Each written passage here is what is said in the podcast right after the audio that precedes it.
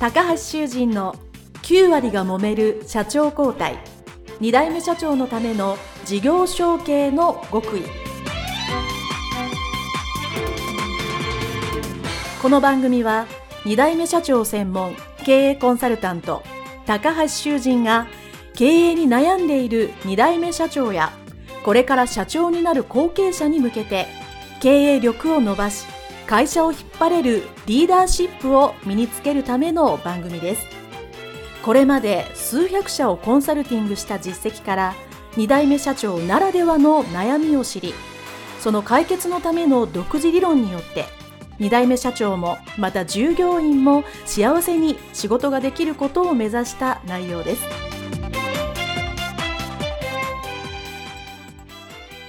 皆さんこんにちは。事業承継コンサルタントの高橋修人です。本日は柴田総合法律事務所柴田真理所長のインタビュー前編その2でございます。前編その1ですね、非常に苦労されて弁護士になられて、そしていよいよ事務所に入ったと。でも入ったら入ったで苦労があるという話がここからでございます。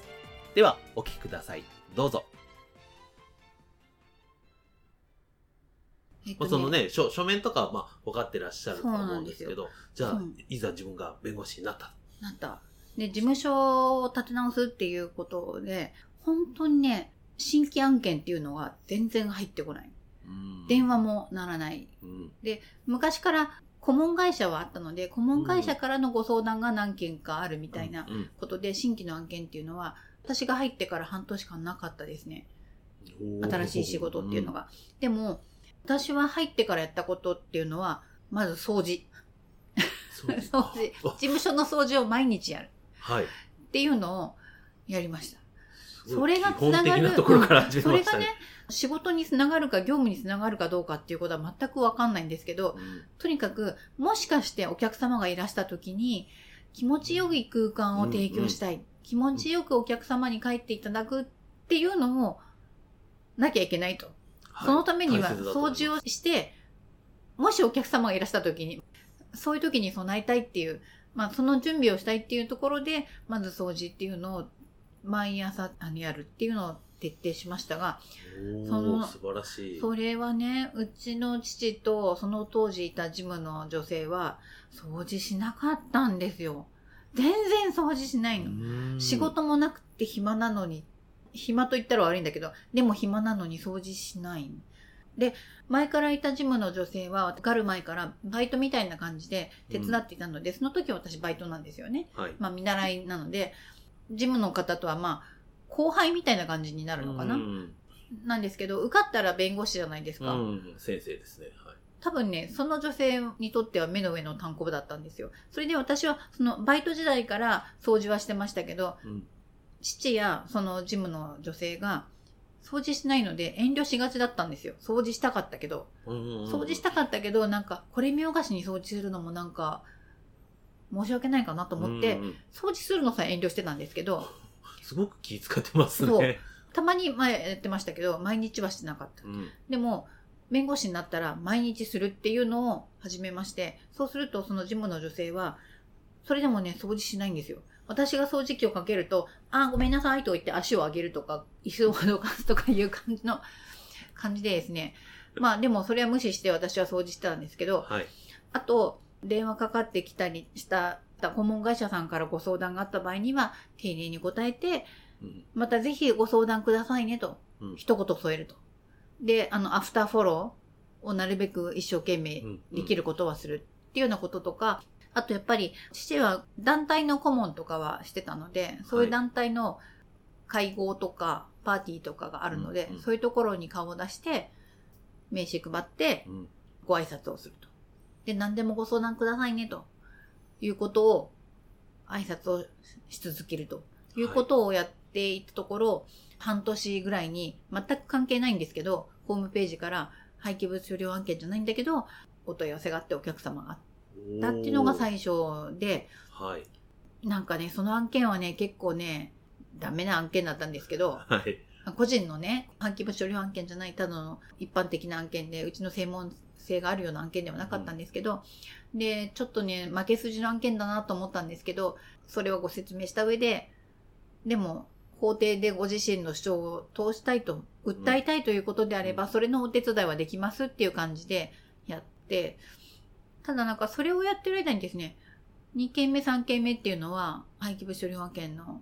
お付き合いのある業者さんから問い合わせがちょこちょこ来るようになって、はい。だんだんあの半年経ってからぐらいから忙しくなってきたかな。ただ、あの、忙しくなってくるとですね、私が掃除してる場合じゃなくなってくるんだけど、掃除はしたいんですよ。う んそれではい事務の女性に、この掃除をしてくれって言うと、結構ね、なんか聞いたふりで聞かないでやらないっていう。やらないんですよ。それでありますね、それね。それで父に、事務の女性に掃除をするように言ってくれっていうふうに言ったら、掃除をすることは私の仕事じゃないみたいな話になって。ただ、うんあの、当時ですね、父はもう、その頃も75なんで、うんパソコンを使えないんですよ。うんで、文章を手書きでして、事務の女性に打ってもらうっていうことをね、はいはいしてたんです。昔ながらの感じなんで。うんで、父にとって事務の女性がいなくなると仕事ができなくなっちゃうので、うんすんごい大切にしてたんですよ。はい。なので、事務の女性が反発することはやらせないっうんていうようなことがあって、それでも私が忙しくなってくると、できないじゃないですか。いろんなことが、その元からいた事務の女性と、いろいろ圧力が生じるようになりまして、そうですね。そうなんですよ。はい、わかります。そう。それで、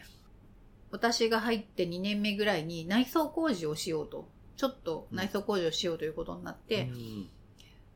その内装工事のために片付ける、いろんな片付けをしてて、ただ私は仕事があったんで、この仕事をやってからちょっと手伝うからちょっと仕事やらせてみたいなことをやってたらですね、ある時、なんでマリさんは私たちが掃除ばっかりしてるのに仕事してるんですか？みたいな話になって、はい。いや、あの、あなたは、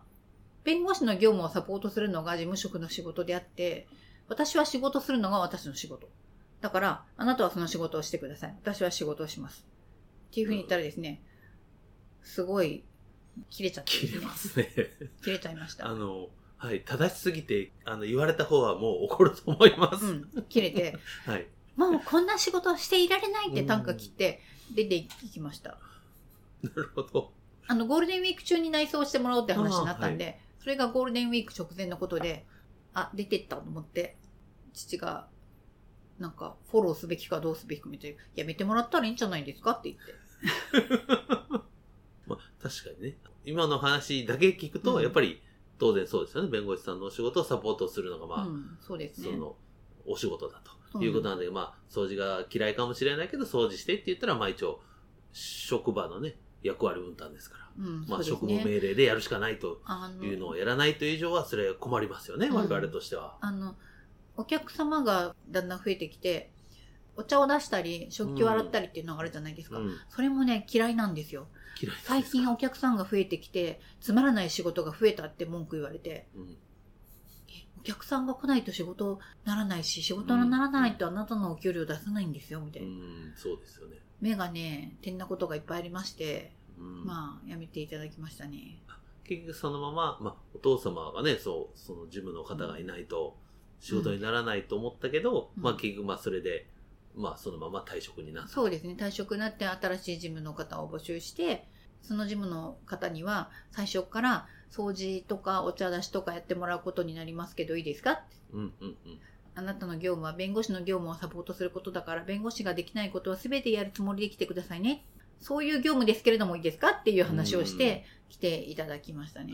なるほど。そうです。まあ最初にね、そういうのがあって入社したらその方もね、そういう気持ちで、だなっていう。そういうもんだなってやってもらいますけど、まあね、えーもうこれはもう事業承継でよくあるんですが、ね、長年やってきたやり方があって、それに、まあ、当然、ねまあ僕も2代目だからそうですけど、いや、こういう風にした方がもっといいって。まあそれはそうですよ。掃除するなんて基本中の基本だから基掃除しろよって話うんですけど、まあ、最初はね、ちっちゃな話だと思うんですけど、そこからやっぱりいろいろね、圧力があったんだろうとそうですね。多推察、できます。ホスピタリ精神だと思うんですよね。うん、私は弁護士っていうのは、まあサービス業の一種だと思っていて、うん結構新しい方はサービス業であると思うことに抵抗ないと思うんですけど、うんうちの父とか、だからうちの父と一緒にやってたジムの方とかは、サービス業っていう気持ちは全くないんですよ。うんうん話を聞いて、やって相談に乗ってやってやるみたいな。弁護士が偉い。うんうんうんそうですねこう話をうん。聞いてあげるあげる うん。ですよねで、報酬は当然その対価だから、うん報酬はもらいます。だから、お客様がお帰りするときにお見送りすることもしない。でも、うん私はそのお客様がご相談終わったら、ドアを開けてエレベーター前までお見送りするっていうのを徹底しましたけど、うちの父やジムの女性はそういうことはしないので、お帰りになる時もジムの女性は、私は今のジムの子たちには立ってお見送りするようにって言ってるんですけど、もともといた人は立ってお見送りするなんてことはしなかったです。なので私は一人でお客様がおお帰りになるときは立ってお見送りして、エレベーター前までお見送りするっていうことを徹底しました。なるほどまあねこう事務所でそんなに人数もいないとうんいうところでやっぱそうねなかなかうん精神的にもちょっと厳しい状態であったんだろうなとめっちゃ厳しかったです。と思いますね。あの、少ない人数で逃げ場もないし、その、まあ、うちの会社も小さい会社だったからすぐわかるんですけど、そこでなんか、そうね、そういうとこでうまくいかない方が自分より年配でね、いらっしゃると、いやー、困りますね。そうですね。私もだから、尊重というか、あのー丁寧に扱った、接してはいたと思うんですけど、でもやることはやっていただかないと、うん、うんうんお給料払ってる側だし、仕事するのは弁護士だから、それはあなたにできることは掃除とか、お茶出しやってくれないと困ります。そう、でも、父は長年そのジムの女性にまあお願いしてて、私が入ったばっかりだったので、私はまあ家族っていうのもあって、存在に扱っても別に出て行ったりしないし、ジムの女性の方をすごい大切に扱ってるんで、お客様が夕方に会って、そのジムの女性5時半までだったんですよね。うんお客様がそれ以降に帰られるときは食器が残るじゃないですか、お茶とか。うん朝残ってたら、ジムの女性が、かわいそうだからお前洗って帰れみたいな。まあ、そういうことがあったりして、そのジムの女性は私が入って2年目？に辞めましたけどね。で、そう2年目に入って辞めて、で、だんだん、まあ、仕事が増えてくると、うんうん私だけで回らない。まあ、うちの父はもういますけれども、顔にはなってると思うんですけど、仕事はちょっと頼ることはできない。そう、実務的。うん。まあ、やってるんですよ。やってるんですけど、でも、忙しくなった時に回転を上げていくっていうことはうんうん期待できないので、ね、もうご年齢もありました。かちょっと人手が足りないっていうことで、もう人を雇いたかったんですけど、弁護士を増やしたかったんですけど、うちの父はずっと長年一人やってきてて、ら。まあ、母が半分経理やってるようなあ感じで、両親は人を増やすっていうことにすっごい反対だったんですよ。なぜならお給料一旦払って雇ってしまうと、お給料は下げられないのよと。まあそうですね。お給料下げられないんだから人を雇うっていうのはすごい大変なことだからうん人は雇えない。うんで、そんなにお金もない。うんいや、なんとかなんじゃないのって思ったんですけど、まあ、ないから嫌だって言われて、そこからもう1年ぐらい説得しましたね。1年ぐらいかけて説得して、うんあの、人を増やしたいと。うんででも、そう、お給料を増やせない、お給料払えないとかいろいろ言ってたんですけど、うんでも、あの、ちょうどですね、その頃、弁護士の就職評価期というのが2、3年ありまして。ロースクールから受かって、司法試験に受かる受験生は多いんだけど、合格者多いんだけど、法律事務所そんなにないよっていうことで、多すぎて。需要がないっていうことで、余っちゃうわけですね。余っちゃう。だから、20万でも喜んでくるとか、うんうん。弁護士登録日会っていうのが流行ったりとか、登録日会ってどういうことかっていうと、弁護士って弁護士会に登録しないと業務できないんですよ。うんだけどはい弁護士会が、東京が一番安いんですけど、月額会費が1万8000円ぐらいするんですよ。。うんはい。地方になると、一番高いところ十何万とかいうところがあるんじゃない？あなんか6万とかなんかどっかで普通に聞きましたね。そうなんですよ。そんなに？と思いました。あの、弁護士になるとその会費を払わなきゃいけないから、そんな会費払えないということで、うん登録日会をするっていうのが出てきて、登録日会すると弁護士業務できないじゃないですか。うんはい。だから、なんか予備校でバイトするみたいなこととかあったり、あるいは、磯弁って有名だと思うんですけど、うん。乃木弁ってご存知ですかね？はい。あ。のその磯弁のもうちょっと外。外というか、いうか。磯弁っていうのは、居候弁護士っていうことで、の略称で、お給料もらいながら働いてる人のことを磯弁って言うんですよね。軒弁っていうのは、軒先弁護士っていうことで、軒先を借りてるだけでお給料ないよっていう。だからうん、テーブルを置かしてもらってるけど、場所は借りてるけど、お給料ね、よっていうのが軒弁っていうんですね。登録控えはまあ一番仕事できないパターンですけど、うんその次に軒弁っていうのもいたりして、だから、お給料出るだけだったらどんなにかましだよみたいなうん時期があったんですね。はい。それで、その時にですね、うちの父は高いお給料を払えないって言ったんですけど、うん私の友人から、川越の事務所に軒弁しようとしている弁護士がいると。うんはいその弁護士雇えないかっていう話があって、うん。え、川越で軒弁しようとしてるんだったら、銀座で仮に例えば20万ぐらいだったら払えるとか言って、うんうんうん。20万なんてそんな安いお給料どうすんのって思ったんですけど、うんでもそういう条件の人だったら20万でも最初来てくれるかなと思っ沖弁て、より20万の方がね川越より銀座の方がいいでしょみたいいいでしょ将来的なことも。それで、個人受任事件は全部自由にしていいよっていう条件で、うんうん20万でどうっていうことになったら、まあ、来ますということだったんで、その人が1人目ですね、増やした1人目。でも私最初は10万円だったかな。お給料。私には最初は10万円だよって言われました。マリさん自身は10万円だったんですねそうそう。そうそう。そうなんですよ。事務職の女性より全然低くて、うんうん事務職の女性はもともと、まあ、いるから、うん私最低賃金さえ払えてなかったんだけど、確かにそうですね。家族だからいいんだとか、お前は別に一人暮らししてないからいいんだとか言われて、私の事務所に入った一番勤務弁護士？うん。は勤務弁護士。20万円からスタートしたんですけど、うん。ただ20万円からスタートしたんですが、一人雇ってみたら、あ、雇うと仕事が回るねとうん。いうことが分かって、その入ってくれた人も優秀だったし、うんうん。なので半年後には5万円アップして、その半年後には5万円アップしてっていうことで、うん。彼のお給料が40万円になるまでは、半年ごとに5万円ずつアップしました。という感じでやって、5年目にもう一人増やしたいということを説得してですね、お前がじゃあその分の新しい人間のお給料を払うなら入れてもいいよということになって、新しいもう一人、4人目を入れることになり、で、その彼が入ってることになったのが2019う年ん。の1月から入ることになったんですね。はい。私は2019年の1月、彼が入る頃になった時に、2019年1月9日が始業日だったんですけど、その日の未明にですね、脳梗塞とくも膜下を同時に発症しまして、病院に搬送されて4ヶ月入院するということをやりました。マリさん自身。そうそうそうそう。ということは、その事件の話はまだですね。まあ、それまではじゃあ、その、新しく雇った人も、まあ、お給料上げて、で、そうもう一人雇うぐらい、こう、仕事は、じゃあ、その地道な活動なり、まあそうですねフォローしながら、こう、ずっと増えてきたっていうこと多ですよね。分、その、一番最初はその毎日掃除するとか、うん。まあ、アフターサポートをみんなに丁寧にメール出すとか、いうことをやってましたけど、半年ぐらい経って1年目、2年目ぐらいからはもう、もちろんずっとお客様に丁寧に接するっていうことは心がけていましたし、いろんなところで誠実に対応するっていうのが、すなわち営業と同じ？だから、うん弁護士って多分、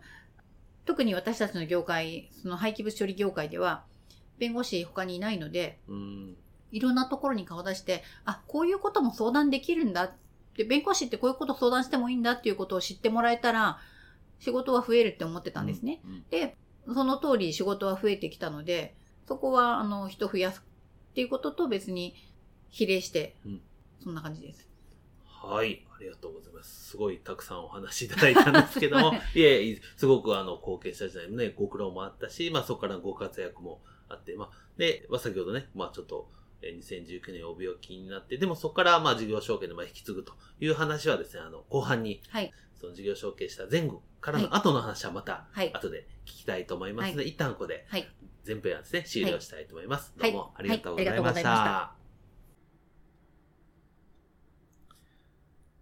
はい。ということで、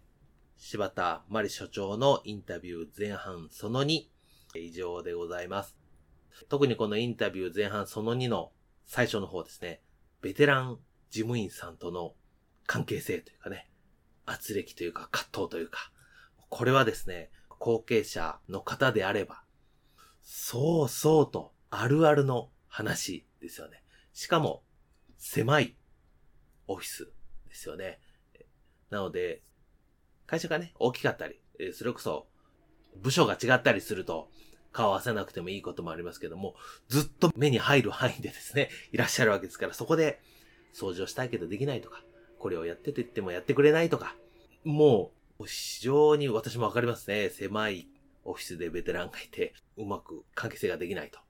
やっぱそこがやっぱりすごく悩みどころだなと思いますし、最終的にね、退職されて新しい方が入るときにこれがお仕事だよっていうふうに、ご本人がしっかり伝えてるっていうことが、やっぱりですね、まあこれはお仕事なので、好き嫌いではなく、やっぱりこういう仕事をしてほしい、こういう役割ですよっていうのを、いかに受け入れて、そして受け止めてもらえるか。ある意味、仕事として理不尽な要求ではなければ、これやってくださいって言って、それが聞いてもらえないのであれば、やはりまあ、厳しい態度も取らざるを得ないっていうのがですね、この柴田さんの後継者時代の何年かの経験だなと思います。はい。ということでですね、柴田総合法律事務所、柴田真理所長のインタビュー全編その2以上でございます。どうもありがとうございました。